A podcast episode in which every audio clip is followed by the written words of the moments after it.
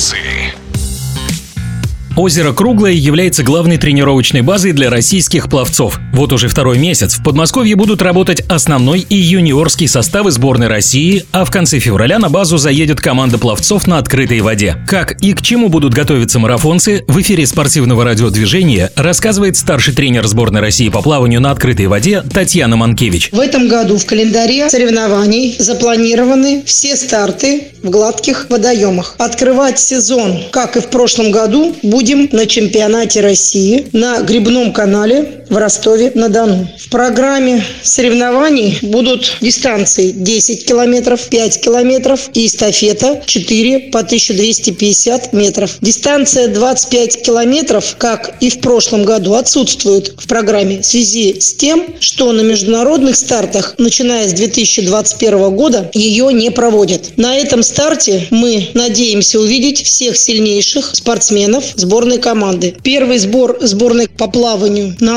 открытой воде запланирован на федеральной базе озеро Круглое с 25 февраля по 16 марта. На нем мы проведем один из этапов тестирования наших спортсменов. В июле мы опробуем новое место проведения соревнований. Это будет грибной канал в Крылатском в Москве. На нем мы проведем первый этап Кубка России по плаванию на открытой воде. В программе соревнований дистанции 5 и 10 километров. И в рамках регламента Всероссийской Федерации плавания будет дистанция 1500 метров раздельным стартом. На нее мы хотели бы привлечь новых участников соревнований. Возможно, это позволит нам привлечь спортсменов из бассейнов потому что на этой дистанции отсутствует контактная борьба. Дистанция короткая, это всего один круг, и, соответственно, на нее проще решиться спортсменам, нежели в групповую гонку на 5 и 10 километров. В августе состоится первенство России в поселке Засечном Пензенской области. Это также гладкий водоем, на котором мы стартуем ежегодно, начиная с 2020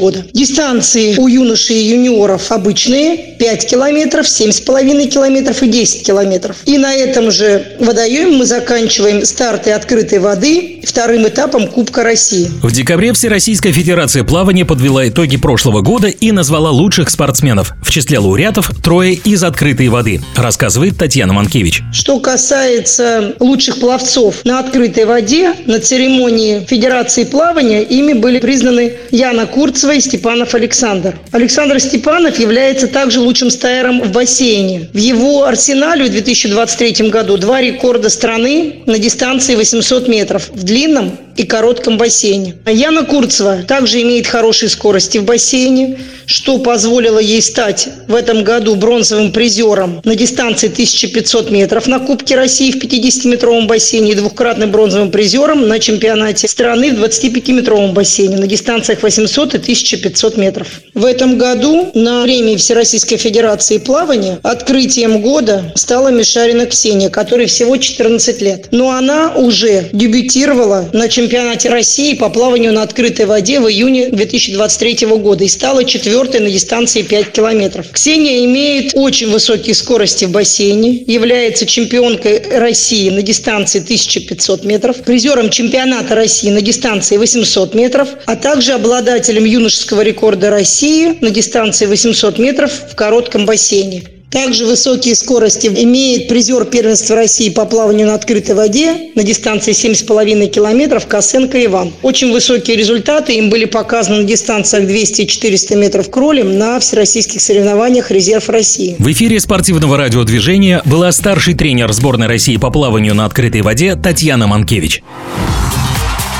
Пловцы.